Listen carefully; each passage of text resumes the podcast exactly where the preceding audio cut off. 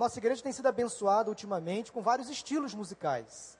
Está se preparando aí que vai tocar para gente esta noite, dará o seu testemunho, Juninho do Banjo, ele que é, é ex-integrante do grupo Catinguelê, se converteu a Cristo, tem percorrido várias igrejas evangélicas no Brasil, dando o seu testemunho, gravou recentemente um DVD lá no Via Funchal, gravou um CD na Suíça. Que chique, hein, rapaz? Deus está te levando para longe. Juninho vai dar o testemunho dele daqui a pouquinho, está com a sua banda que está se preparando ali. Agora quero convidar aqui os batizados. Vem aqui, corram aqui, corram aqui, por favor. Podem vir aqui, venham. Isso. Podem vir. Venham. Ah, elas querem tirar foto. Ah, então eu estraguei a foto. Tudo bem, não tem problema. Podem ficar aqui, faz, fazer uma fila. Quero convidar os pais desses QAs, quase adolescentes, para fazer a entrega dos certificados a eles. Então podem vir aqui os pais e eles vão fazer a entrega dos certificados para os seus filhos. Podem ficar um pouquinho mais afastados um do outro, para o papai e mamãe poder dar um abraço, um beijo e fazer a entrega do certificado a cada um de vocês.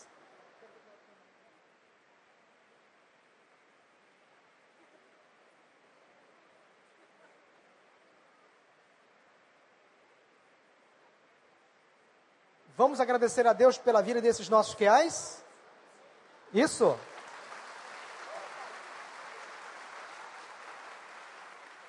São meninos e meninas que desde cedo já compreendem o que é entregar a vida a Jesus, o que é confessar a Jesus como Senhor e Salvador, e eles deram um testemunho de fé belíssimo na última quinta-feira, e hoje foram conduzidos às águas batismais e estão dando a profissão pública da sua fé em Cristo Jesus. Há no verso deste certificado um pacto das igrejas batistas, e eu quero ler com vocês apenas a última frase deste pacto. Vocês já sabem ler, então nós vamos ler juntos, tá bom? Vocês, papai e mamãe, tá bom? Todos juntos vamos ler a última frase que está ali nesse certificado. Vamos juntos?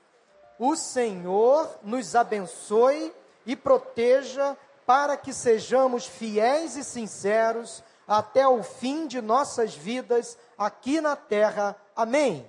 Deus seja louvado, parabéns. Sejam bem-vindos à nossa família de fé. Amém. Podem sentar. Parabéns, que Deus os abençoe. Parabéns, papai e mamãe, também por essa bênção, viu? Amém. Podem sentar com vocês. Podem sentar com o papai e com a mamãe. Quero chamar aqui o Juninho, por favor. Ele vai estar testemunhando daquilo que Jesus fez em sua vida, louvando ao Senhor conosco, junto com a sua banda. Juninho, ex-integrante do grupo Catinguele, autor de, vários, de várias músicas conhecidas, pagodes, nesse Brasil afora. Então hoje nós vamos assistir um estilo diferente de música para o nosso contexto evangélico, mas são músicas de louvor e adoração ao nosso Deus. Vamos louvar ao Senhor nesta noite com o Juninho e com a sua banda. Amém? Amém.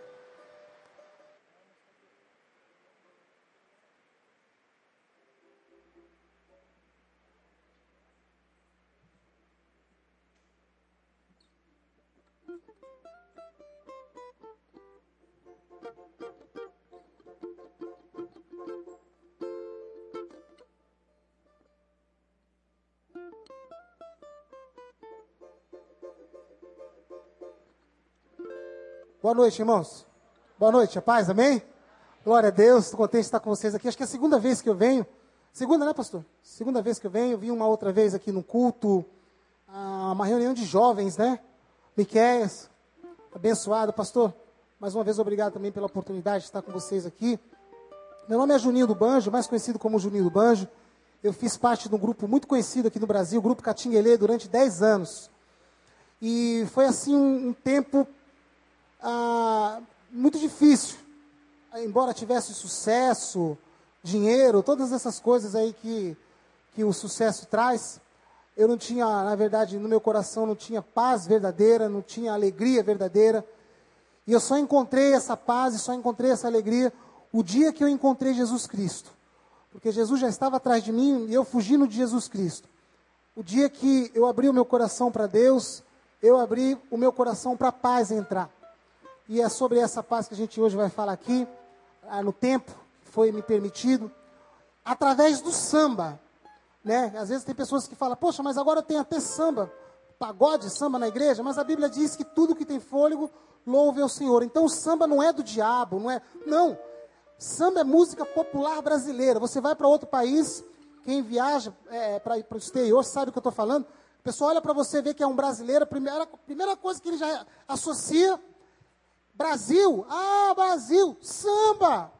E aí associa futebol, né? Brasil, futebol, samba. E por falar em futebol, tem que parabenizar aí a toda a torcida tricolor. É, ixi, está fraquinho aqui, não tem tricolor aqui não.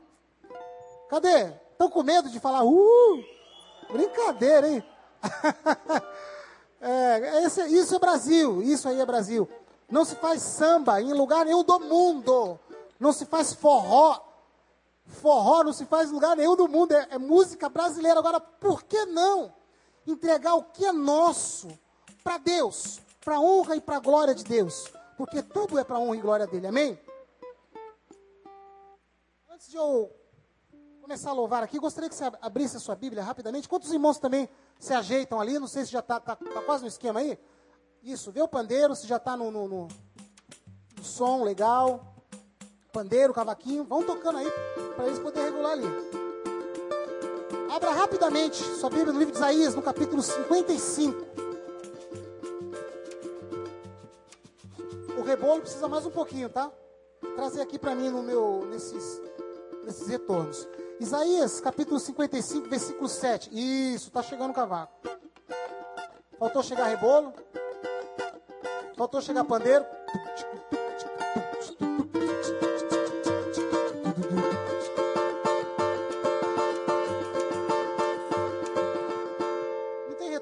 Aqui, ó? O rebolo? Se não der um retorno para ele, vai ficar cruzar o samba aqui. Aí vir para o Rio de Janeiro cantar um samba cruzado não dá. É, tem que ter um, um retorno para ele. Principalmente para ele, que é o único peso de surdo que a gente tem aqui. Esse grupo aqui chama-se Samba de Levi. É o único grupo de samba gospel do Brasil que tem o italiano. É mole, rapaz? Só Jesus mesmo para me tirar dentro do bueiro e me, me fazer tocar num grupo de samba gospel com um cara que é um italiano. Original, hein? Isso aí é aquele passaporte quente mesmo. é o nosso percussionista recém-casado, já há dois meses, né? Está aqui no Brasil já vai fazer alguns anos. Isaías capítulo 55, versículo 7. Vamos ler, amém? Deixe o ímpio o seu caminho e o homem maligno os seus pensamentos. Converta-se ao Senhor, que se compadecerá dele. E torne para o Senhor, e torne para o nosso Deus, pois grandioso é em perdoar. Pois os meus pensamentos, olha só o Senhor dizendo, presta atenção aí. Os meus pensamentos não são os vossos pensamentos, nem os vossos caminhos, os meus caminhos, diz o Senhor. Assim como o céu são mais altos do que a terra, assim são os meus caminhos mais altos do que os vossos caminhos, e os meus pensamentos mais altos do que os vossos pensamentos.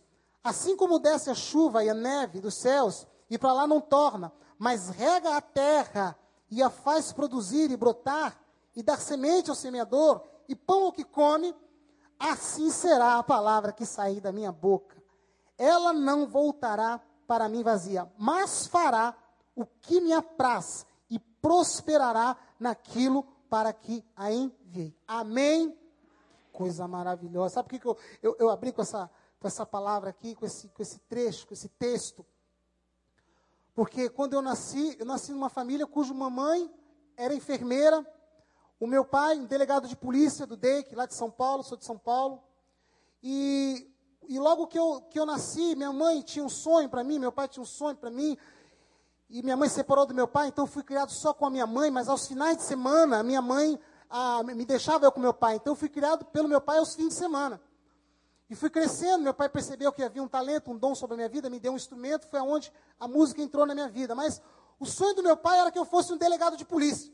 Meu pai falou: não, esse menino vai ser policial, vai ser um delegado de polícia. Minha mãe já dizia: não, ele vai ser médico, porque eu sou enfermeiro, eu, enfermeiro, eu quero que ele seja mais do que eu. Ele vai ser um médico, a gente vai pagar a faculdade para ele e ele vai ser um médico. Então, o sonho da minha mãe para minha vida era ser médico. O sonho do meu pai era ser investigador de polícia, delegado de polícia. O meu sonho não era ser nem médico e nem delegado de polícia, meu sonho era ser cantor. Meu sonho era ser músico, meu sonho era fazer sucesso, era ganhar disco de ouro, ter um monte de mulher, ter um monte de carro importado. Esse sonho que estava no meu coração. Agora não vigorou nem o sonho da minha mãe, nem o sonho do meu pai, nem o meu sonho. Porque os sonhos que Deus tinha para a minha vida eram muito maiores do que os meus e dos meus pais. O caminho que Deus tinha para a minha vida era muito maior. E aí, quando você depara com essa palavra, você vê que realmente a palavra tá, é clara, é a bússola. Então, os caminhos do Senhor são maiores do que os teus. Fala para a pessoa que está do teu lado aí. Os caminhos são maiores do que teus. E por mais que os seus caminhos sejam assim, iluminados, e que você vislumbre coisas grandes e, e, e projeção e tal, os caminhos do Senhor ainda são maiores do que o teu. Deus, Ele é maravilhoso. E eu via os crentes, eu falava, os crentes é tudo louco. Crente é tudo biruta. Eles fazem lavagem cerebral na gente. E eu não gosto de crente, eu não gosto de pastor. Quando eu via uma igreja, atravessava para o outro lado, porque eu não queria que ninguém viesse me trazer papelzinho, aquelas coisas todas. Mas não adiantou. Porque quando Deus tem um plano, uma obra na vida de uma pessoa, sabe o que a Bíblia diz? Que Deus traz com anzol. E eu glorifico ao Senhor. Sabe por quê? Porque hoje, ele, eu falava que os crentes eram malucos, agora eles dizem que eu sou maluco. Você está rindo, mas estão dizendo que você também é maluco. Amém ou não? Então dê um glória a Deus aplaudindo ao Senhor aí pelas, por toda essa maluquice. É uma maluquice que vai nos levar para o céu. e no, no grupo Catinguelê eu fiz algumas músicas que não só o Catinguelê gravou, mas ah, o próprio grupo Exalta Samba, o grupo Sensação. E eu quero cantar aqui só um trechinho Tá? Não, é, são muitas músicas, são 50 músicas aproximadamente que fizeram sucesso, mas não dá para cantar um trechinho de todas. Até porque eu vim hoje aqui para glorificar Deus, amém? Mas você deve ter escutado isso aqui. Eu saí de um pagode lá em São Paulo, muito louco, tinha cheirado muita cocaína. Eu fiquei viciado na cocaína durante oito anos e depois sete anos no crack. Vou estar falando sobre isso. E a minha, a mãe da minha primeira filha, quando descobriu que eu estava fumando crack, me abandonou. E eu fiquei muito deprimido, muito entristecido com tudo aquilo. E eu saí de uma roda de samba em São Paulo, estava chovendo e eu estava com uma quantia de cocaína na carteira. E eu entrei embaixo de uma cobertura de banca de, da banca de jornal, lá na Vila Mariana, em São Paulo, na Zona Sul. Comecei a lembrar, a pensar na, na, na, na mãe da minha filha, que tinha me abandonado, aquela coisa toda, melancólico. Cheirei aquela cocaína, peguei o copo de uísque, tomei aquele copo de uísque, quebrei no chão, olhei para o céu, havia uma lua que, embora estivesse chovendo, era uma lua muito grande. E ali nasceu uma canção. Canção que depois o Brasil inteiro cantou. Vou cantar só um pedacinho para você ver assim. Ó.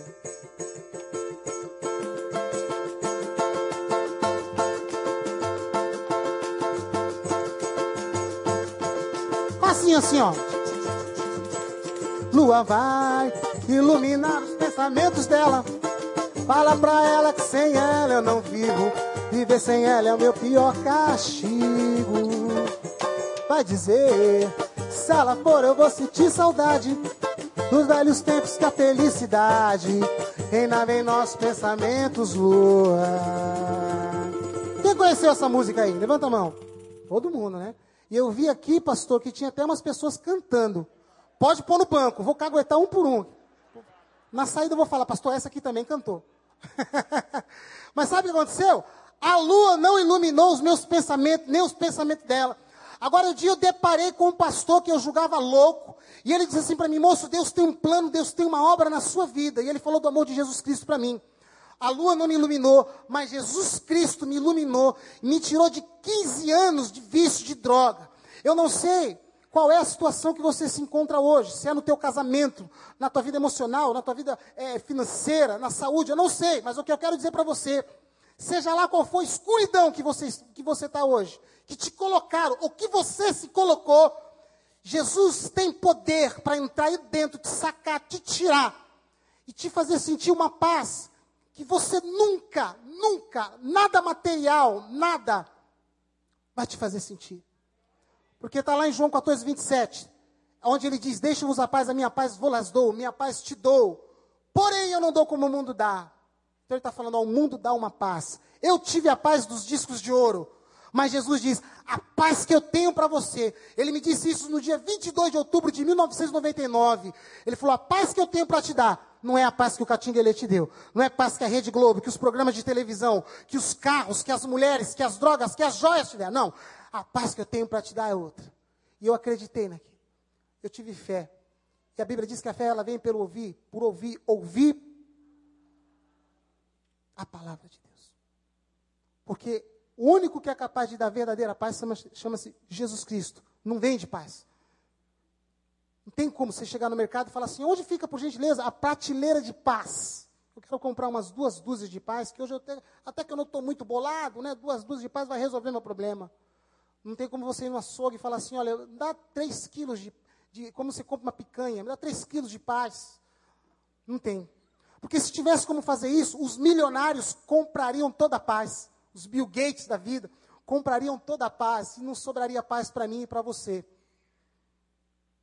Mas Deus é tão maravilhoso que Ele enviou o único filho dele, Jesus Cristo, e nos deu isso de graça.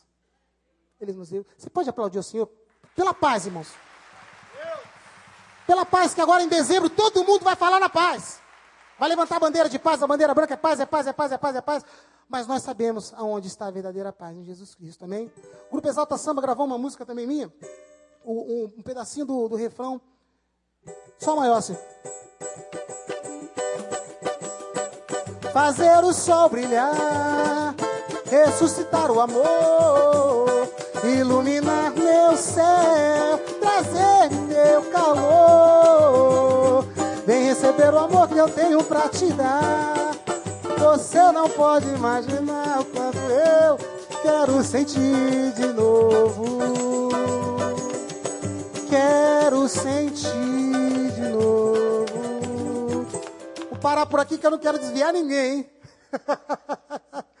Foi também um tremendo sucesso minha, do Périx. Ah, deixa eu ver, Sensação também. Quem já ouviu falar no grupo Sensação? Sensação gravou um pagode meio do Carica assim. Vem comigo, rapaziada, assim, ó.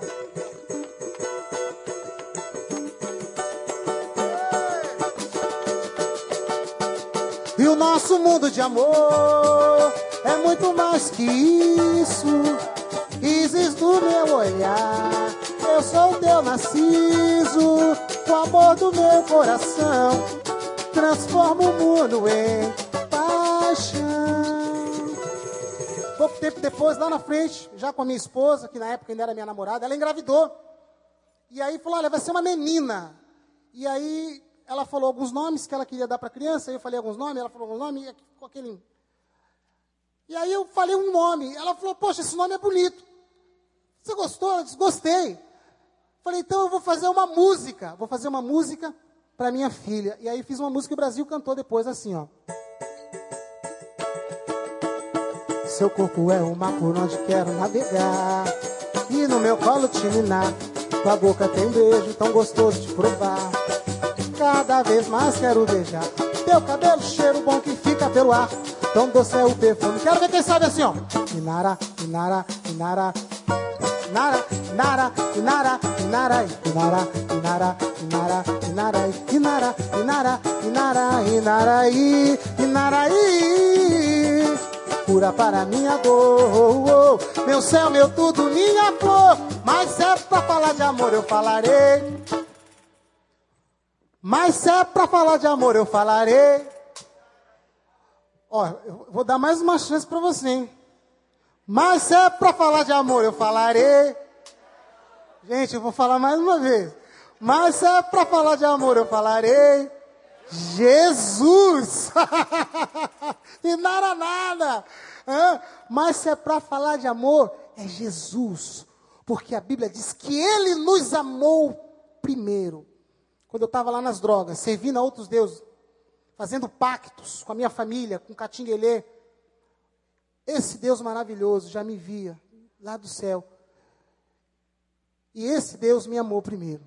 Antes de eu aceitar Jesus, antes de eu conhecer a palavra, esse Deus me amou primeiro. E foram dez anos de sofrimento, porque o dinheiro entrava por essa mão, não chegava nessa mão, era terrível. Minha mãe não me aguentou mais, o Catinguele não me aguentou mais, tive que sair do grupo depois de, de ganhar dois discos de ouro, gravei dois discos.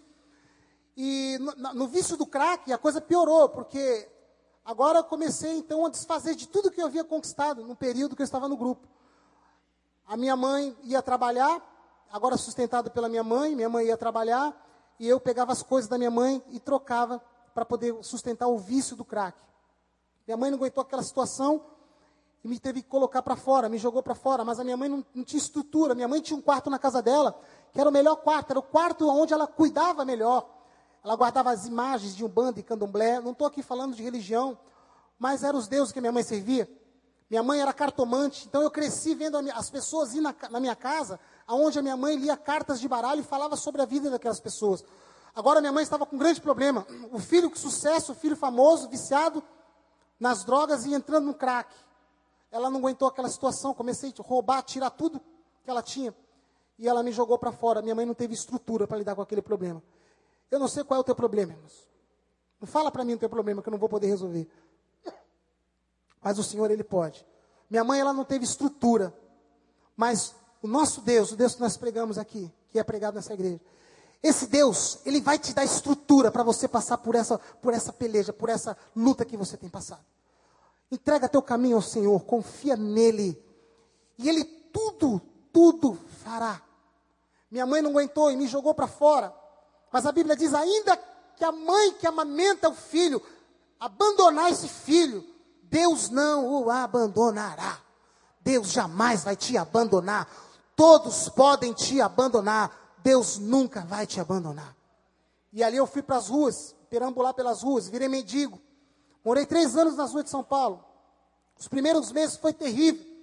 Eu fiquei dois meses sem jogar água no corpo, então eu ia fumar a pedra de crack, me dava desarranjo no intestino, defecava nas calças, andava assim no meio da rua. Como é que pode uma pessoa que tinha tudo, que estava nos maiores programas de televisão, abrir um jornal, abrir uma revista, uma coluna social, estava eu nas festas. Uma pessoa que entrava numa loja, comprava dois, três carros numa semana. Agora o mendigo na rua, sujo, fedendo. Eu entrava dentro dos ônibus para ir de um bairro para o outro. As pessoas iam no cobrador de ônibus falavam para o cobrador, cobrador, tira esse cara daqui de dentro de ônibus, do ônibus que a gente não aguenta o cheiro ruim dele. O cobrador parava e falava, rapaz, desce no próximo ponto, porque aqui ninguém aguenta o teu cheiro ruim. Eu ia para cima do cobrador e falava, o que, que é, cobrador? Você está mandando eu descer do ônibus? Você sabe quem eu sou para você mandar eu descer do ônibus? Orgulhoso, soberbo, estava precisando de ajuda. E tem pessoas que são assim. Precisam de ajuda. Mas o orgulho está no coração. Você sabe quem eu sou? É. E você sabe quem Jeová é? A Bíblia diz, a Bíblia diz que ele assenta-se sobre a terra, ele faz da terra trono. Em Obadias 3 está escrito: a soberba do teu coração te enganou. Em Obadias 4 está escrito: que embora te eleve como águia e ponha o teu ninho entre as estrelas, dali te derrubarei. Sabe por quê? Porque a palavra diz que Deus abate o soberbo, mas exalta o abatido. Você entrou nessa noite abatido? Entregue a sua vida para Deus. Entregue os seus problemas para Deus, seu coração para Deus. Porque se você entrou abatido, você pode ter certeza, você não vai sair daqui abatido hoje. É só você acreditar e confiar. Embora eu estivesse morando na rua, eu era um mendigo, um mendigo rico. Por quê? Exalta Samba, Catinguelê, um monte de gente começou a gravar músicas minhas. Então, no final do mês, eu tinha os direitos, que eram os direitos autorais. Só que eu era mendigo. Eu, eu morava na rua, eu não tinha documento, não tinha conta de banco. Eu ganhava de 20 a 25 mil reais por mês. O dinheiro entrava por essa mão e não chegava nessa, era tudo na, na droga, era terrível. Quando eu ia na ECAD receber o dinheiro, o diretor financeiro ligava para o gerente do banco do Banco Bradesco, aliás, eu não, posso, branco, não vou nem falar Banco Bradesco, né, pastor? Porque não estão me patrocinando em nada. Já falei. É que o pastor briga comigo depois. Ele fala, você falou Bradesco, mas o Bradesco não está te patrocinando. Eu falei, ah, não vou mais falar Banco Bradesco. E só agora eu falei cinco vezes. Brincadeira, né? o, o, o, gerente ligava, o diretor financeiro ligava para o gerente do banco e dizia o seguinte: Olha, eu estou aqui com o Nelson, o Laurindo, o Júnior, o Juninho do Banjo, que era do Catinguele e tal. Rapaz, o cara é mendigo, o cara mora na rua. O cara fazia sucesso, mas hoje está viciado no crack, mora no meio da rua.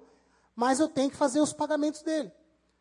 Só que ele não tem conta de banco e não tem documento. Então eu vou escrever um bilhete aqui e ele vai te levar aí. Então eu ia para o banco, saía do escritório, ia para o banco e, e entregava o bilhete para o gerente. E aí ele me fazia o pagamento. Só que quando eu ia para o banco, um monte de mendigo ia comigo. Eu morava na rua. Então imagina você pagando uma conta e entrar dez mendigos dentro do, dentro do banco. Irmãos, era uma doideira. Então ele já colocava um cara, pra, é, um funcionário do banco, porque quando eu chegar, falou, quando ele chegar, pega o cara e já traz para cá rapidinho, ele assina aqui, paga para ele, porque era um transtorno. E o dinheiro entrava por essa mão e não chegava nessa. Mas o salmista diz isso, lá em Salmo 37, o braço dos ímpios se quebrarão. Eu achava que meu dinheiro nunca ia acabar. 25 mil por mês. Dois meses, 50 mil reais.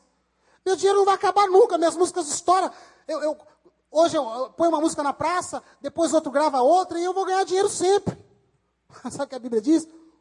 O braço dos ímpios se quebrarão. Mas também diz: Mas o Senhor sustém os justos. E o meu braço do ímpio, do sucesso, do direito autoral, se quebrou. Porque Deus queria me ensinar. Mas eu fui justificado pelo sangue do Cordeiro de Deus e me coloquei, me posicionei embaixo desse sangue. Se você se posicionar debaixo do sangue de Jesus, você pode ter certeza, muita gente vai quebrar, mas você não quebra. Tua empresa não vai quebrar, tua família não vai quebrar, o teu ministério não vai quebrar. Sabe por quê? Porque o Senhor vai te suster. O Senhor, o Senhor que está acima de tudo e de todos. E aí eu ia para os bueiros usar droga, pastor, igreja. E uma noite eu entrei dentro de um bueiro. E para não dar crack para os outros viciados. Eu queria fumar o crack sozinho. Então eu entrava dentro da, da boca do, de lobo, do rio, colocava um bloco em cima do, do rio e ficava a noite inteira fumando crack, para não dar crack para os outros. Às vezes eu estava tão alucinado, saía de, de manhã cedo, caía naquele rio, aquela água me sujava toda, e uma noite, drogado, eu senti umas penicadas nesse pé esquerdo, e quando eu acendi o isqueiro perto do meu pé, haviam duas ratazanas, dois ratos roendo o peito do meu pé. E quando eu deparei com aqueles ratos roendo meu pé, eu entrei num estado de choque dentro do bueiro.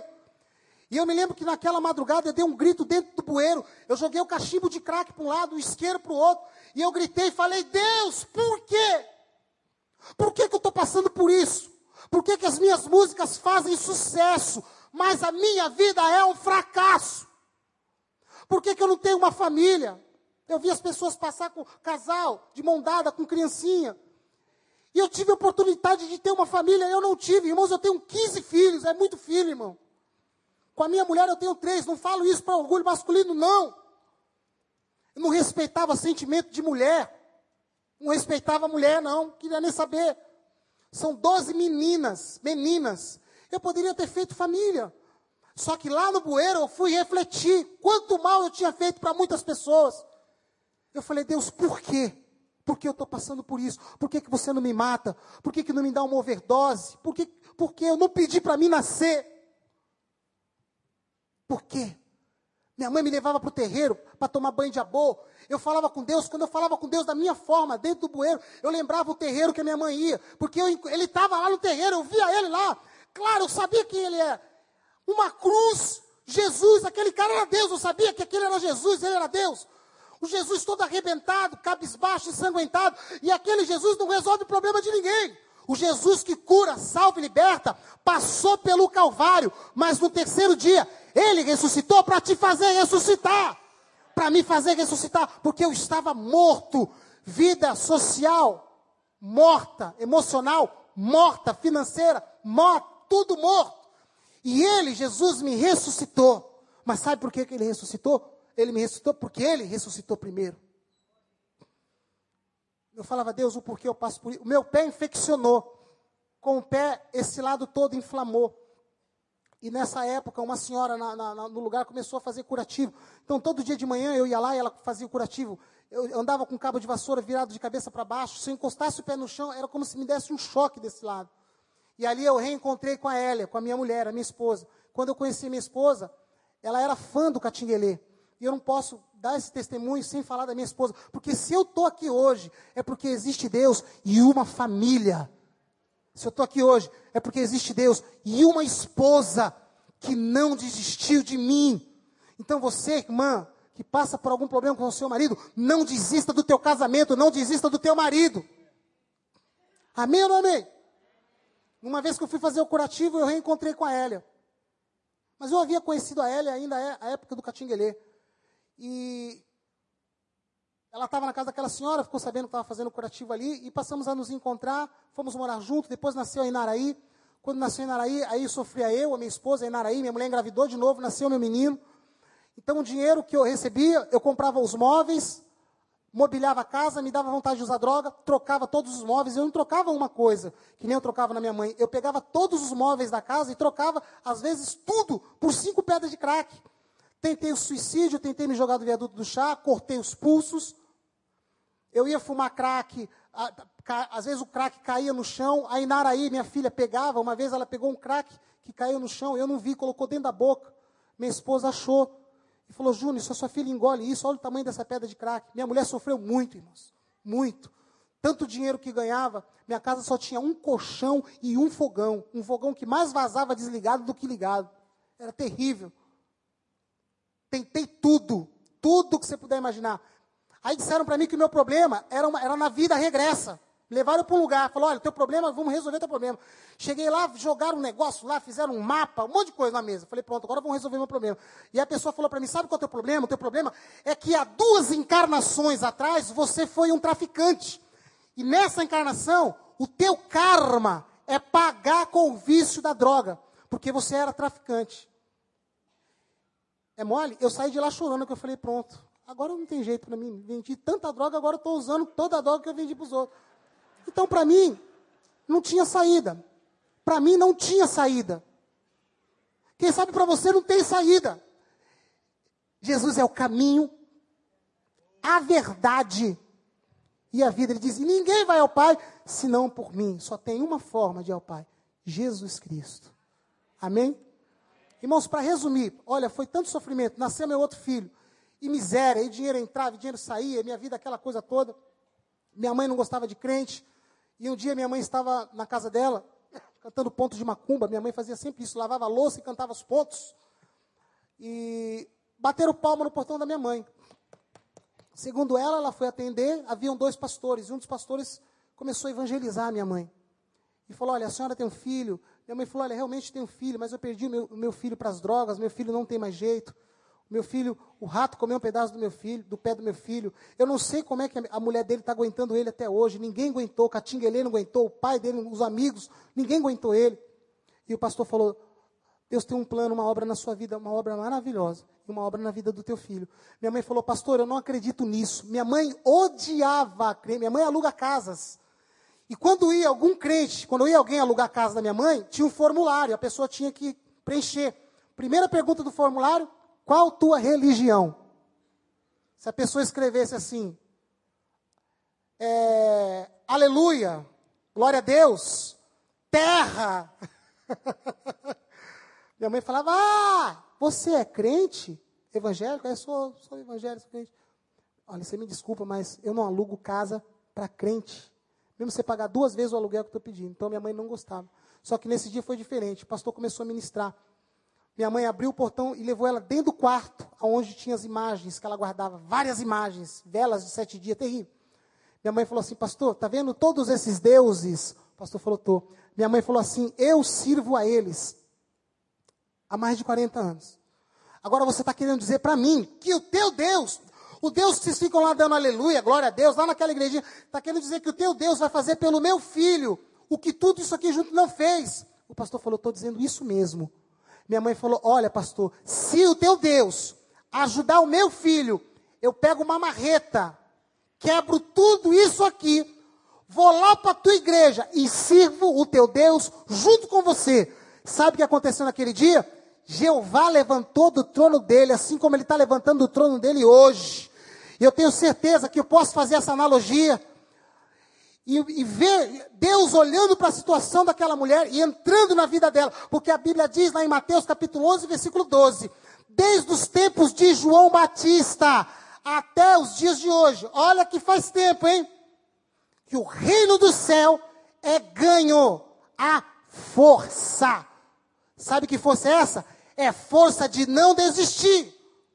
Força de acreditar, irmãos, não desista. Acredita. Vem para a igreja, faça chuva, faça sol. Tem um problema que você tiver. Tem visita na tua casa? Convida a visita para a igreja.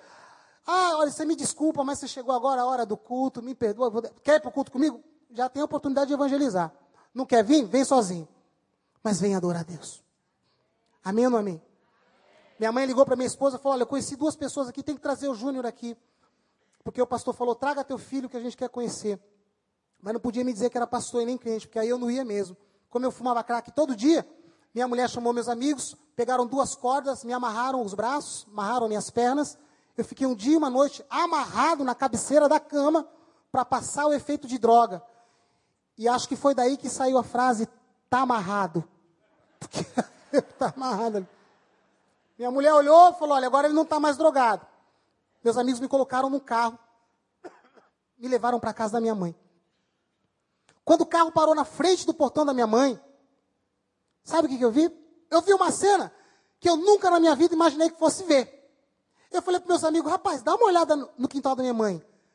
Terno, gravata, aquilo é crente. Meus amigos falaram, rapaz, parece que são dois pastores. Eu falei, não, cara, eu não quero saber de crente. Me leve embora daqui. Os crentes são malucos. Eles querem fazer lavar cerebral em nós. Só faltava essa. Minha mãe levou eu para o terreiro um monte de vezes. Agora minha mãe vai querer levar eu para pastor. Eu não quero saber de crente. O espírito milita contra a carne e a carne contra o espírito. Uma voz falou no meu coração, dentro do carro, irmãos. Era como se colocasse um CD. E aquela música, aquela voz só tocava em mim, porque Deus fala com cada um de nós em particular. A voz falou assim: você tentou todas as maneiras e bateu em todas as portas. Agora você vai descer e vai ouvir o que eles têm para te dizer. Eu acalmei, desci do carro. E quando eu entro no quintal da minha mãe, pastor Antônio e pastor Abel, um dos pastores, creia você ou não, eu creio porque isso aconteceu comigo. Ele olhava para mim e falava, ele olhava para mim, batia a mão na cabeça e dava risada. Olhava e batia a mão na cabeça e quá, e dava risada. Eu falei, rapaz, o que, que esse cara está rindo da minha cara? Eu já não gostava de crente, e o crente olhando para mim e tirando sarro de mim. Aí ele falou assim para mim, moço, eu vejo algo maravilhoso. Eu vejo Deus fazendo uma obra na tua vida. Eu vejo você viajando pelo Brasil. Eu vejo você pregando. Eu vejo você testemunhando, cantando louvores. Eu vejo pessoas se convertendo através da sua vida. Vejo mais. Eu vejo você pegando avião, cruzando o oceano, indo para outros continentes. Eu olhei para a cara do pastor e falei: esse cara tá maluco. Eu falei: é, pastor, não vem com esse papo de sei, vai com papo de plano e obra, né? Deus não tem plano comigo, não, viu, pastor? Deus não tem obra comigo, não. Vocês crentes têm uma mania de dizer que Deus tem obra e tem plano na nossa vida. Só que se Deus gostasse de mim mesmo, pastor, eu não tinha saído do Catinguelê na melhor época, não tinha perdido meus dois discos de ouro, não tinha perdido os meus carros, as minhas joias, minhas roupas da Crawford e da Vive Leroy, que eu só usava coisa boa. Eu perdi, mas eu perdi, irmãos, para ganhar o melhor. E o melhor sempre vem de Deus. Deus tem o melhor. O melhor é a salvação. O melhor é a salvação. Resumindo, me internaram numa casa de recuperação chamada Ebenezer, em Jacareí, São José dos Campos. Lá eu cheguei, eu não tinha SIC, não tinha RG e não tinha registro de nascimento, porque até o meu registro de nascimento e o da minha esposa eu empenhei na boca de droga. Sabe o que sobrou de todo o meu sucesso? Uma camiseta, uma bermuda e um par de chinelo. Minha esposa com dois filhos, um colchão e um fogão. E quando eu chego naquela casa de recuperação, um lugar muito simples, alguém falou de Jesus. E ele falou: O Senhor diz nessa noite: Vinde a mim, todos que estão cansados e sobrecarregados, eu vos aliviarei. Eu falei: Esse cara está falando comigo. Não era o cara falando comigo, era a palavra falando comigo. O povo sofre por não conhecer as Escrituras. Eu estava conhecendo ali. Eu avaliei toda a minha vida. Ele começou, ele levantou a mão para o alto, mandou todo, que todos fechassem os olhos. Eu vi todo mundo fechando o olho. Eu nunca tinha entrado em igreja. Eu falei, vou fechar o meu também. Fechei o olho, ele levantou a mão e começou a orar. Irmãos, quando ele começou a orar, eu senti algo vindo do alto do céu, batia no meio da minha cabeça e começou a entrar para dentro do meu corpo. Eu comecei a sentir algo que o catingueiro me fez sentir. No meu rosto, as lágrimas começavam a, a cair e eu não entendi por que, que eu estava chorando. Eu limpava o rosto, falei, o que está acontecendo comigo? Sabe o que era aquilo? Deixo-vos a paz. Eu não tinha um real, só tinha uma muda de roupa. Mas eu estava sentindo pela primeira vez na minha vida a paz de Jesus. Que os holofotes não me deram. E aquele moço falou: Quem quer receber Jesus hoje como seu salvador, como seu amigo? Eu não aguentei, saí lá do canto, vim para frente e falei: Moço, eu quero. Eu entreguei a minha vida ali, dia 22 de outubro de 99. Fiquei muito tempo ali. Ali eu aprendi a palavra de Deus. Os primeiros passos foi naquela casa de recuperação. Quando eu volto para minha casa, na semana que eu voltei para casa, pela primeira vez minha esposa foi numa igreja, eu levei. Na hora do culto ela falou: Júnior, foi Jesus que te ajudou? Jesus dos crentes? Eu falei: Foi. Na hora do apelo, ela veio para frente e aceitou Jesus. Quer saber o que aconteceu com a minha mãe? Minha mãe hoje é líder do grupo de oração da igreja Deus é Amor, lá de São Paulo. É mole. Agora fala se Deus não muda a história de uma pessoa. Pastor Ricardo conhece minha mãe, né, pastor? Uma bênção ela. Uma bênção ela. O meu pai, eu, eu tinha mais dificuldade para pregar para ele. Meu pai é um homem, era um homem culto, estudado, tinha, já tinha sido professor e um monte de coisa. Eu falava, pai, Jesus e tal. Ô oh, filho, pô, filho, eu estou contente que você está bem. Você sabe que eu sei, eu conheço Jesus, eu tenho uma Bíblia lá em casa que era a Bíblia, o Evangelho segundo o Espiritismo, que ele tinha lá, e fazia eu ler aquilo. Falava, não, pai, mas vem aqui, vem comigo aqui. Tinha uma dificuldade, aí Deus permitiu uma enfermidade no pé dele. E aí fiz uma campanha para o meu pai, ele ia amputar o pé. Deus deu um livramento. Meu pai aceitou Jesus no leito de um hospital. Meu pai era viciado em jogo de baralho. Meu pai era viciado em corrida de cavalo. É, Jockey Club lá em São Paulo. Vivia nesse negócio, gastando dinheiro. Era terrível. Depois que meu pai aceitou Jesus, Deus curou o pé do meu pai. Uma enfermidade que iria amputar o pé. Meu pai parou de beber, meu pai parou de jogar, mudou. E pela primeira vez na minha vida, isso depois de velho, eu vi um final de ano, minha mãe e o meu pai sentados ceando pela primeira vez na mesma mesa. Eu nunca tinha visto isso na minha vida. Porque quando eu nasci, minha mãe se separou do meu pai. E no meu aniversário, ao final de ano, ou ia minha mãe, ou ia o meu pai. Porque não batia os dois juntos. Sabe o que, que Deus fez? Até isso Deus restaurou. Três ou quatro anos depois, Deus levou o meu pai, recolheu o meu pai. E no enterro do meu pai, eu vi o meu pai no caixão, e todo mundo me deu um abraço, aquela coisa toda. Mas eu olhava para o rosto do meu pai, 74 anos de idade. Os dentes chega a parecer aqueles dentes de cavalo, melhores do que os meus. Nego bonito. E eu olhava para o meu pai e falava: Esse vai, vai, vai com Jesus Cristo. Ganhei meu pai para Jesus. E eu falo para a glória de Deus, hoje, toda a família da minha esposa, ela tem seis irmãs. Tudo aceitou Jesus pelo testemunho da minha mulher. Quando, quando elas têm problema lá, elas ligam, sabe para quem? Para minha esposa, pedindo conselho. Então, isso é uma vida com Deus. Parei, larguei catinguelê, larguei música, não faço mais músicas. Porque eu falei, Deus, se o Senhor me ajudar, eu nunca mais vou fazer música para Catinguelê, para Zeca Pagodinho, para Sensação, para Bíblia do Cavaco, para Exalta Samba, eu não vou mais fazer. Se o Senhor me ajudar, lá na casa de recuperação eu falei, se o Senhor me ajudar, eu vou continuar fazendo música assim, mas só pro Senhor. Porque ali só restou uma vida e um talento. Quando tudo foi embora, quando as riquezas foram embora, só sobrou uma vida e um talento. Era a única coisa que eu tinha para dar. Ainda bem que eu não tinha uma BMW. Ainda bem. Ainda bem que eu não tinha um relógio Rolex. Para falar, Deus, obrigado, toma meu relógio. Toma meu carrão. Ainda bem que eu só tinha minha vida para dar. E o meu talento. Amém? A coisa mais importante que você tem para dar para Deus é a tua vida. Você pode sim co colaborar com a obra de Deus de diversas maneiras. Isso vai abençoar a tua vida. Mas Deus, Ele quer tua alma. Deus, Ele quer a sua vida. Amém ou não amém? O tempo foi passando, comecei a pregar. E comecei a evangelizar traficantes que vendiam droga para mim, drogados que usavam droga comigo. Hoje eu falo para a glória de Deus, muitas vezes amigos meus que foram evangelizados na minha casa me ligam: Ô oh, Juninho, como é que você está, rapaz? Beleza? Onde você está? Em Goiânia. Missionário, o cara virou missionário, se converteu dentro da minha casa. Casa não tinha nada, só um colchão e um fogão. Quando eu voltei da casa de recuperação, ainda não tinha nada em casa, mas dentro de mim havia uma promessa. Eu olhava para tudo aquilo e não via nada, mas dentro de mim eu vi uma semente chamada evangelho, chamado fé. E eu falei para minha esposa: se eu for morrer, eu vou morrer dentro da igreja. Convite para voltar para Catinguelê, para voltar, eu tive convite de monte, mas eu falei: não, eu entreguei a minha vida para o Senhor. Muitos começaram a se converter, comecei a pregar nas penitenciárias, pregar nas praças, praças públicas, aonde eu usava droga. E são 10 anos, vai fazer 11 anos agora, eu sou novo convertido ainda, novo porém não mútil, né? Sou evangelista lá na igreja Tabernáculo de Deus em São Paulo, onde eu resido, onde eu moro.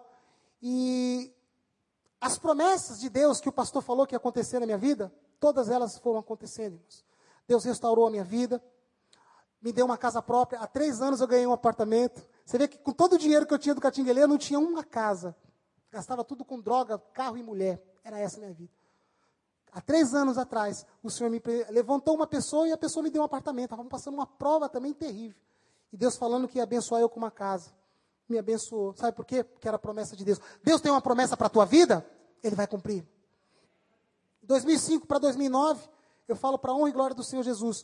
Aproximadamente 15 países da Europa. Eu conheço mais a Europa do que o Brasil. Minha primeira viagem para a Europa, ah, um pastor me, me convidou, até fiquei meio indeciso, mas será que isso é verdade? Tal, tal. Aí fui. Desembarquei em Paris, lá na França. E quando eu desembarco no aeroporto de Paris, eu comecei a olhar tudo aquilo. Eu falei, eu nunca na minha vida imaginei vir em Paris. Dentro do aeroporto, eu falei, Deus, outro dia eu estava dentro de um bueiro, com um rato comendo no meu pé. Eu falei, Senhor, tuas promessas são verdadeiras. De lá, de Paris, Deus me mandou para a Suíça, Zurique, Zurique, Saint Gallen, fui evangelizar. Depois Deus me mandou para Milão, na Itália, Milão, de Milão me mandou para Roma. Em Roma fizemos um culto na frente do Coliseu. O pastor arrumou um salão, colocou uma faixa assim, dia tal do mês tal, nesse local, samba brasileiro. Aí ah, não teve jeito, né? O povo via escrito samba, em vez de ir para o Coliseu, ia para o samba. A igreja lotou, e aí começamos, tinha um grupo lá que nem esse. Não, é, infelizmente não eram os meninos, mas quem sabe, né, irmãos? Vocês estão orando para ir, né? Eu sei que vocês estão. Saiu uma galera lá, e aí começamos a cantar Lamos, os louvores que eu faço, né, através do samba. E o povo cantando aquela coisa toda, italiano, francês, gente, tudo quanto é lugar do mundo. O pessoal que ia para o Coliseu não, não entrava, ia, ia tudo para o sambão. De repente, uma pessoa lá no fundo olhou para mim e falou assim: Ei, Beautiful, Zamba, Brasília, Zamba, agora traga, traga as mulatas, traga as mulatas. Quando eu ouvi ele falando mulata, eu falei, ah, espera um pouquinho. Aí mandei os garotos parar, falei, para, para. Aí eu fui no bumbo da bateria, minha Bíblia. Estava lá no bumbo da bateria, porque não tinha um altar assim. Fui lá, peguei a Bíblia, levantei minha Bíblia para o alto, falei, agora eu quero apresentar para vocês aqui. Minha mulata. Essa aqui não é nota 10, é nota mil. O pastor levantou do banco, correu, subiu, cochichou no meu ouvido falou assim: Julinho, cuidado, aqui é Europa. O povo aqui é frio, idólatra duro de coração.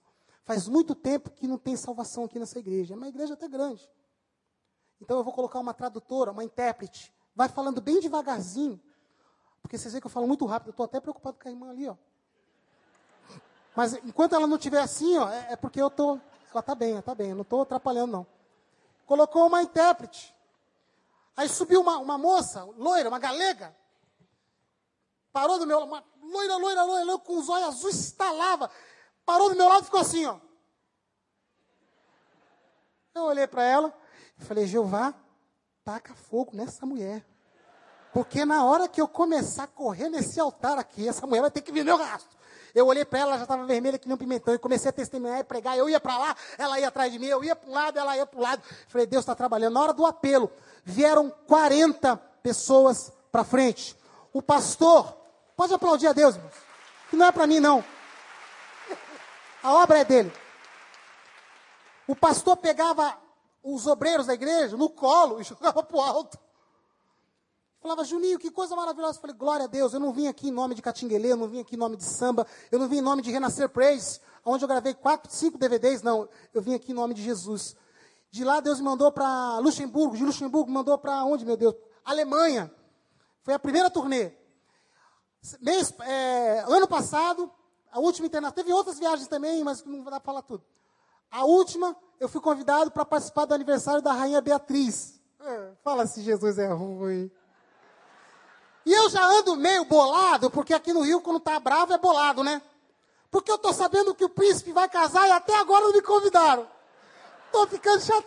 Todo dia eu abro meu e-mail. Todo dia eu abro. Amor, abre o e-mail aí, porque o homem tá para casar aí, rapaz. Eu sabia, eu acho que ele não gosta de pagode, não. Mas eu fui convidado para o aniversário da Rainha Beatriz, em Amsterdã, na Holanda. Uma das comemorações foi lá. E eu fui cantar. Eles falaram, traz alguém para cantar samba. Então escolheram de cada país um tipo de música. Do Japão, música japonesa, da, da, da, meu Deus, da África, tal. E do Brasil. Foi sorteado. Aí falaram assim, o que, que nós vamos trazer do Brasil? O Brasil só pode ser o quê? Eles poderiam ter levado o Zeca Pagodinho, que é o maior sambista do Brasil. É ou não é? Ele adora outros deuses, lá tem a fé dele, mas é o maior sambista, a gente tem que entender que é mesmo.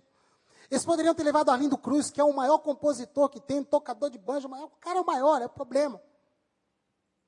Mas não tem aliança com Deus. Então, se você tem aliança com Deus, você não precisa ser nem ser o maior. Se você for o menor, mas tiver aliança com Deus, Deus te faz ser maior. Alguém falou assim: olha, lá no Brasil tem um cara também que canta samba. Pode aplaudir. Que coisa bonita, aplaudindo ao Senhor.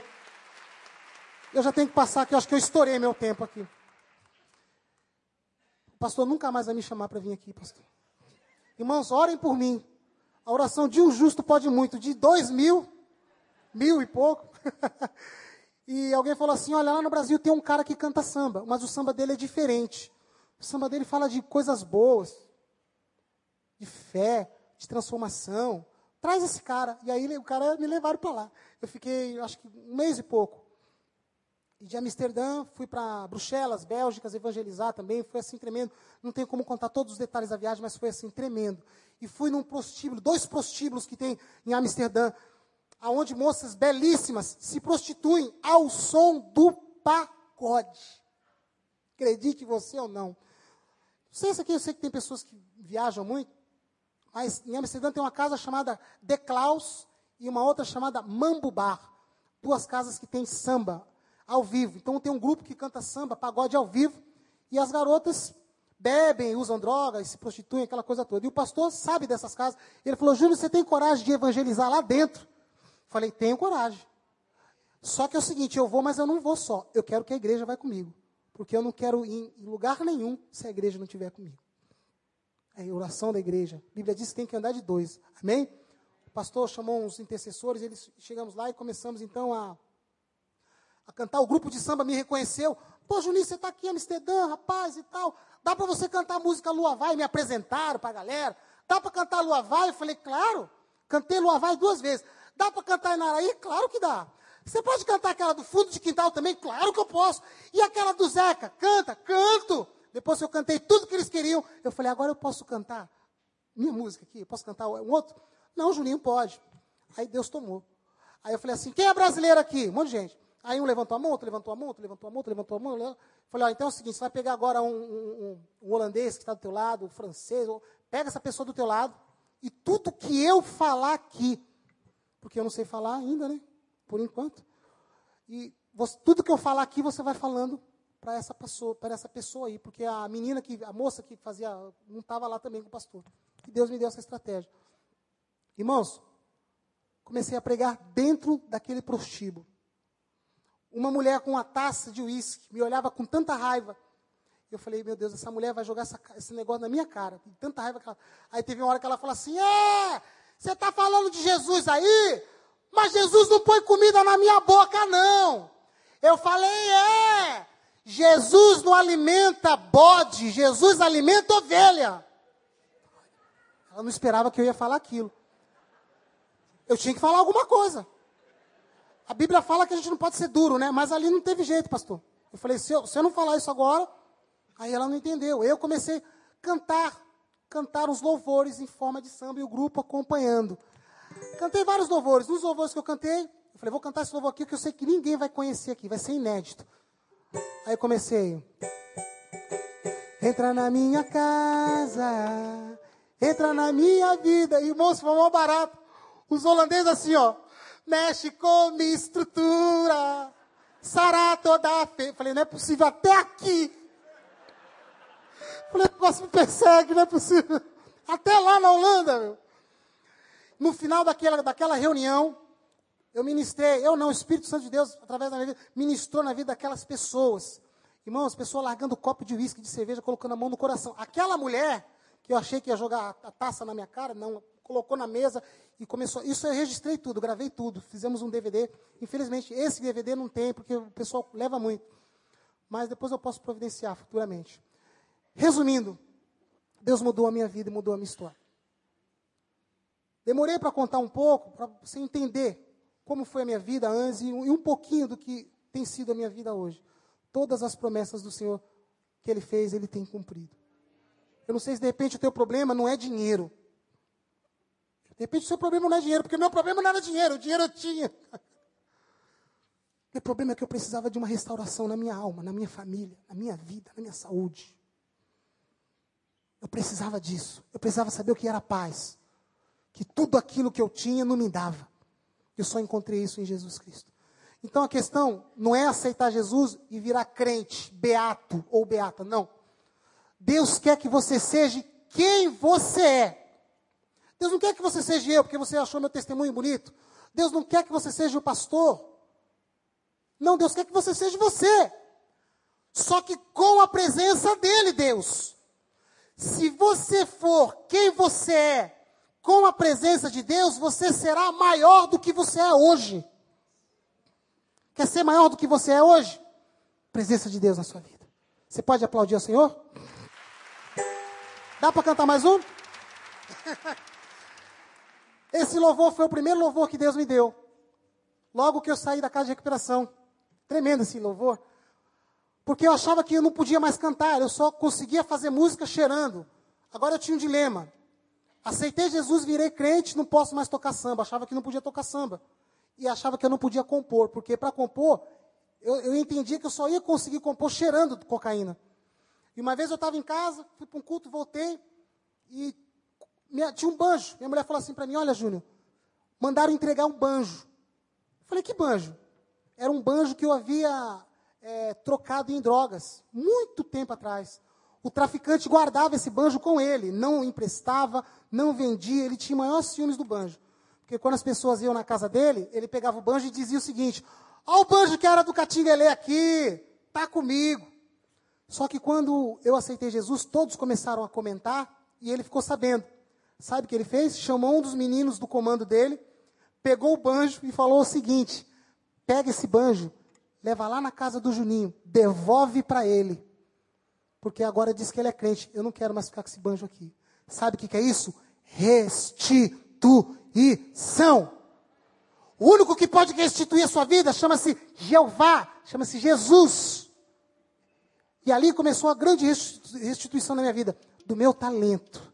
Irmãos, eu não tinha nem coordenação motora, porque eu ainda estava muito tempo sem tocar, estava no crack. Eu me lembro que eu peguei aquele banjo, tentei afinar, não consegui, levantei o banjo para o alto e falei assim: Deus, em cima desse banjo, muitas madrugadas eu cheirei cocaína. Com esse banjo, eu fiz muitas músicas que o Brasil inteiro cantou. Eu troquei em cocaína, troquei em crack. Hoje ele volta para minha mão, para as minhas mãos. E eu quero entregar esse banjo, assim como eu entreguei a minha vida. Fiz a oração e entreguei o banjo para Deus. Aí baixei o banjo e comecei a fazer um acorde nasceu uma frase assim, ó. Senhor me guarda na paz do Senhor. Senhor me guarda na paz do Senhor. Cansado de sofrer, longe do teu querer. Cristo Salvador. Minha mulher deu um pulo no quarto e falou: Júlio, que música bonita. De onde que é essa música? Eu falei: Você não vai acreditar. Eu estou fazendo uma música Não preciso mais cheirar, amor. Eu não preciso mais beber. Minha inspiração também está em Jesus Cristo. E ali nasceu a primeira canção que Deus me deu. Eu gostaria que você ficasse em pé para cantar essa canção junto comigo. Amém? Aplaudindo ao Senhor. Em nome de Jesus.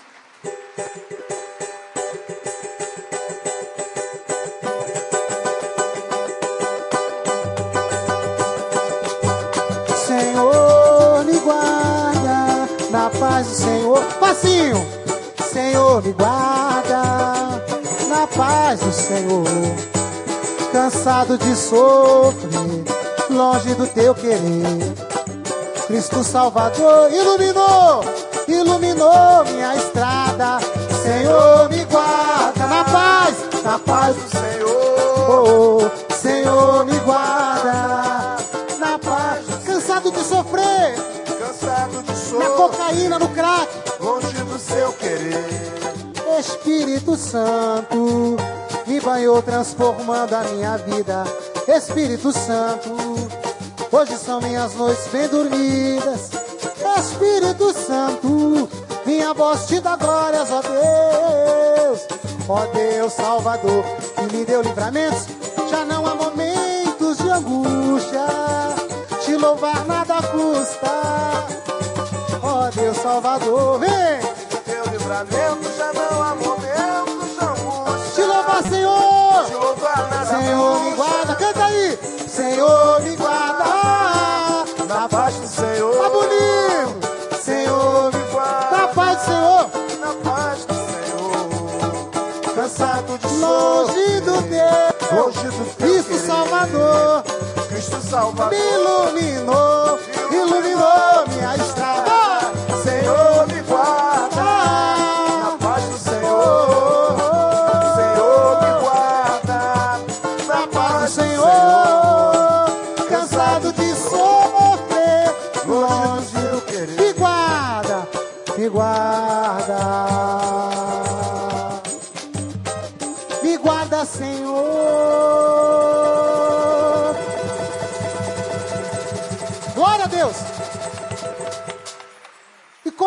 samba tem que ter uma saideira, né, pastor?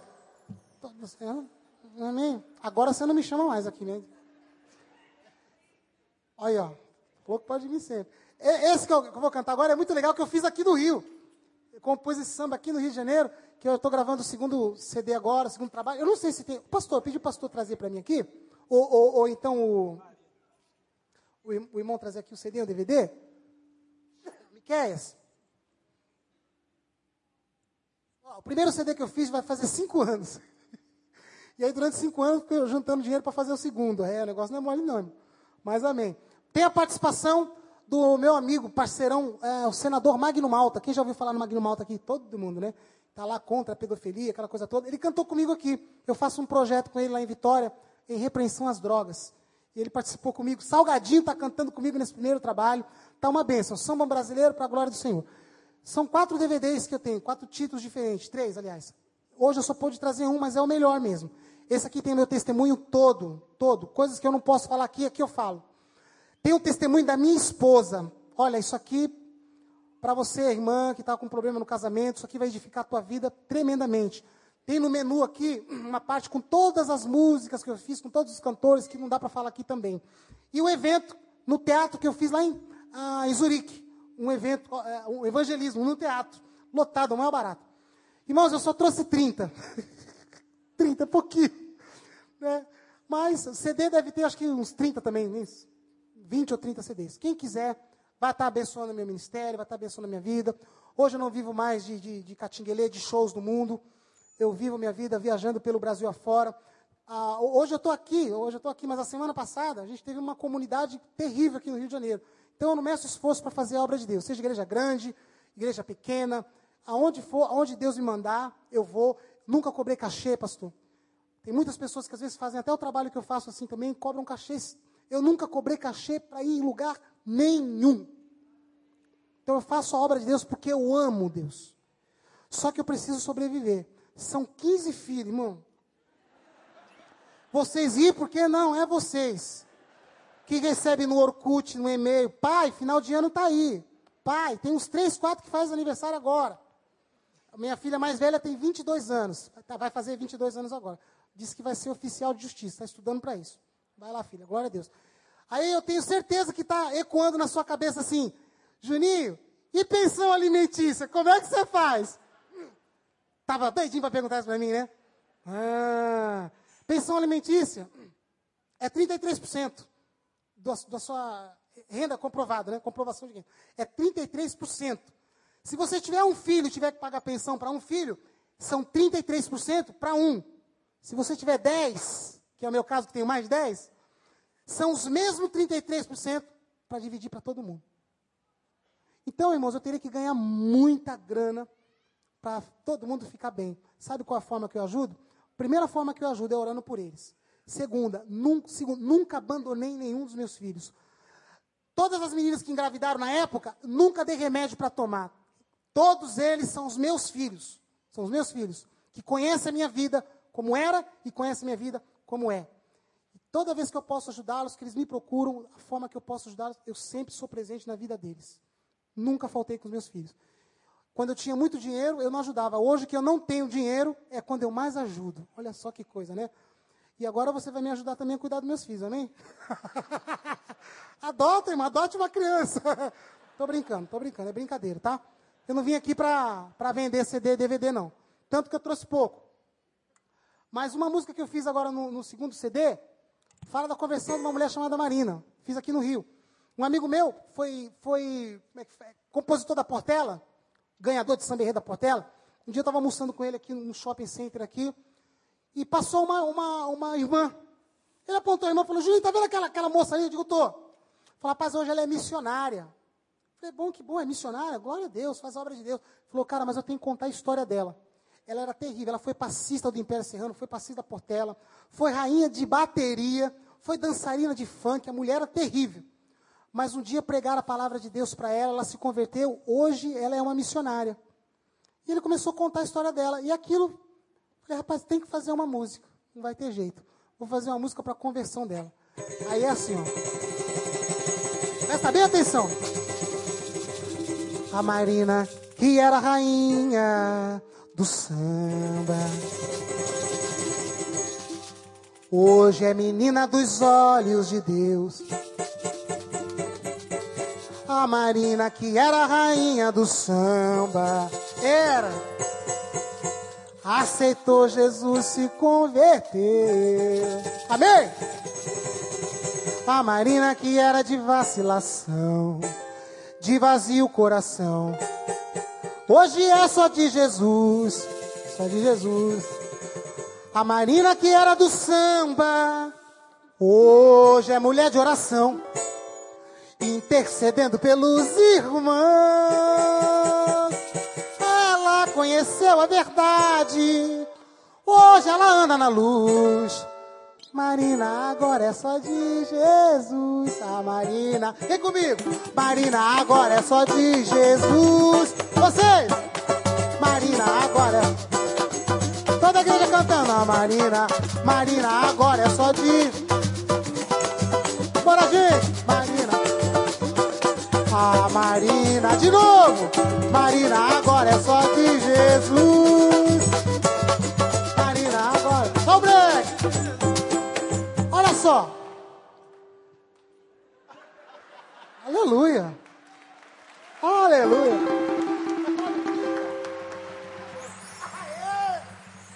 Até que fim flamenguista.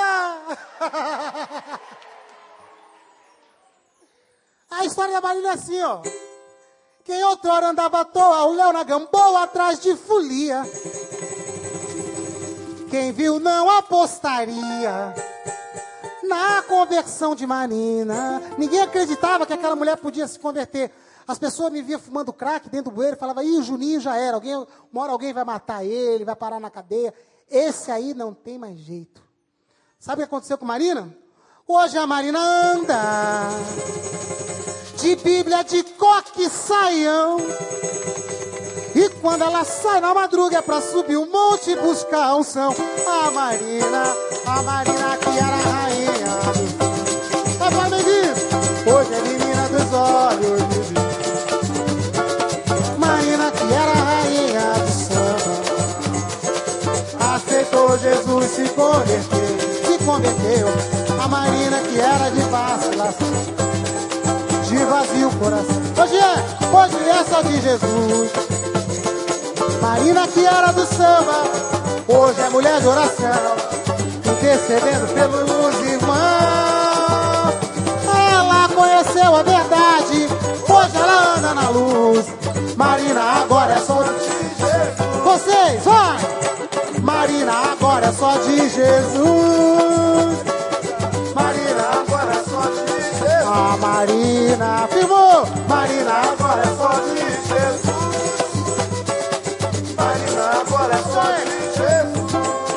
Quem vivia defamada com fama de baladeira, só queria saber de balada, de dança de funk. Quem outrora enchia a cara, hoje toma santa ceia. Hoje anda bem arrumada, é moça recatada e não mais seduz. Vai pregando a palavra da Gamboa Oswaldo Cruz. A Marina, a Marina que era a rainha do samba. Hoje é menina dos olhos, menina dos olhos de Deus. A Marina que era a rainha se converteu. Missionária Marina. Aceitou Jesus se converteu.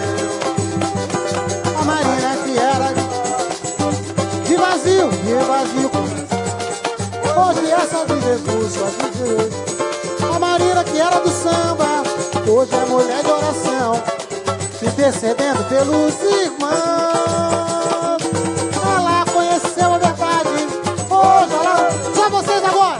Marina agora é só de Jesus. A Marina, Marina agora é só de Jesus. Marina agora é só de Jesus. Já não curte mais o Zeca, nem escuta Lindo Cruz. A Marina, vai! Marina agora é só de Jesus. Só de Jesus, Marina agora é só de Jesus. Aplauda Jesus, só quem é de Jesus aí, quem não é também vai passar a ser, em nome de Jesus. Glória a Deus. Irmãos, que Deus abençoe a vida de cada um de vocês, mas eu não posso sair daqui, quero chamar o pastor, não posso sair daqui sem antes é, pedir que você reflita em tudo que você ouviu.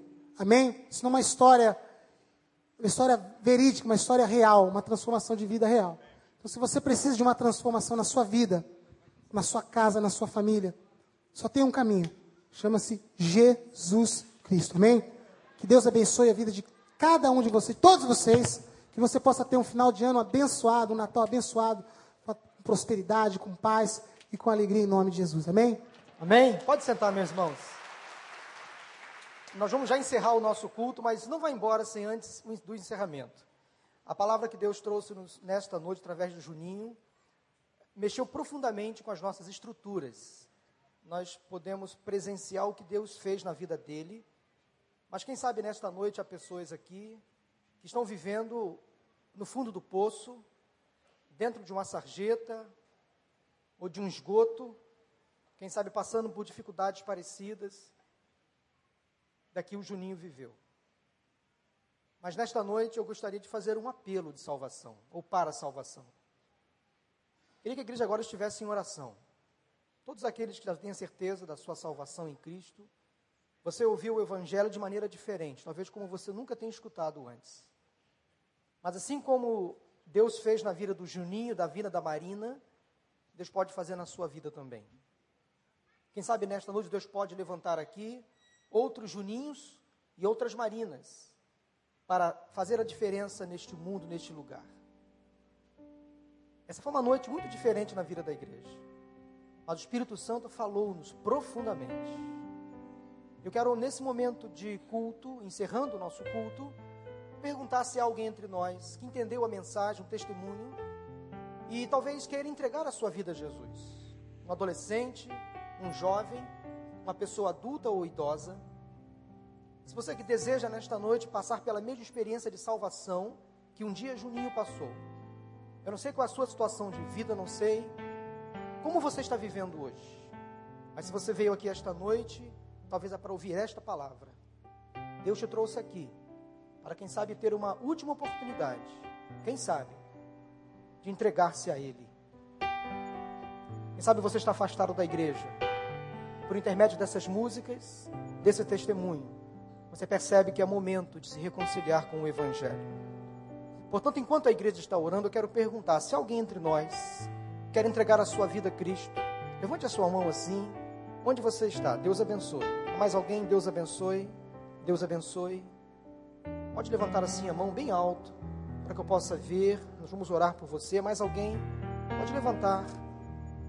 Pode levantar a sua mão. Alguém que está entendendo o apelo, é um apelo de salvação de vidas, de reconciliação. Quero convidar você a levantar a sua mão. Deus abençoe. Amém. Há mais alguém? Levante a sua mão assim, dizendo: Pastor, eu estou aqui. Eu quero entregar a minha vida a Jesus. Cansei de viver na miséria, na miséria espiritual. Cansei de viver na sarjeta. Cansei de viver no esgoto. Cansei de me acabar. Cansei de consumir drogas. Não quero mais essa vida. Cansei.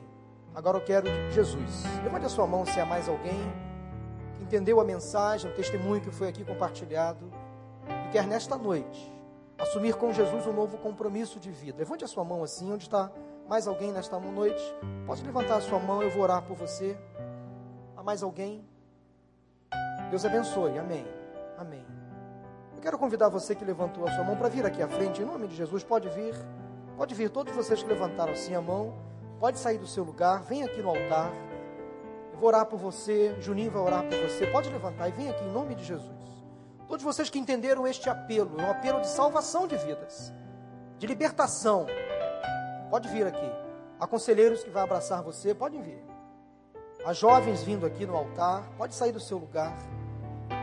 Quem sabe há pessoas aqui precisando passar por um processo de libertação espiritual. Envolvido com as drogas, das mais variadas espécies. Quem sabe pessoas aqui envolvidas com a macumbaria, com a feitiçaria, com a bruxaria. Deus quer libertar você. Quem sabe pessoas envolvidas com a idolatria, Deus quer libertar você. Deus quer ser, ser, o teu Senhor e o teu Salvador. Levante a sua mão, vem aqui no altar, eu vou orar por você. Deus quer mudar o rumo da sua vida, mudar a sua história. Basta você entregar a sua vida a Cristo, confessar Jesus hoje como Senhor e Salvador. Há jovens aqui no altar, quem sabe Deus está reescrevendo a história dessas pessoas, fazendo delas um novo Juninho, uma nova Marina, para a honra e glória do Senhor. Vamos orar nesse momento? Você que já tem a sua certeza da sua salvação, pode vir, pode vir. Quem quer levantar a sua mão, pode vir aqui à frente. Quem quer aceitar Jesus como Senhor e Salvador, pode vir.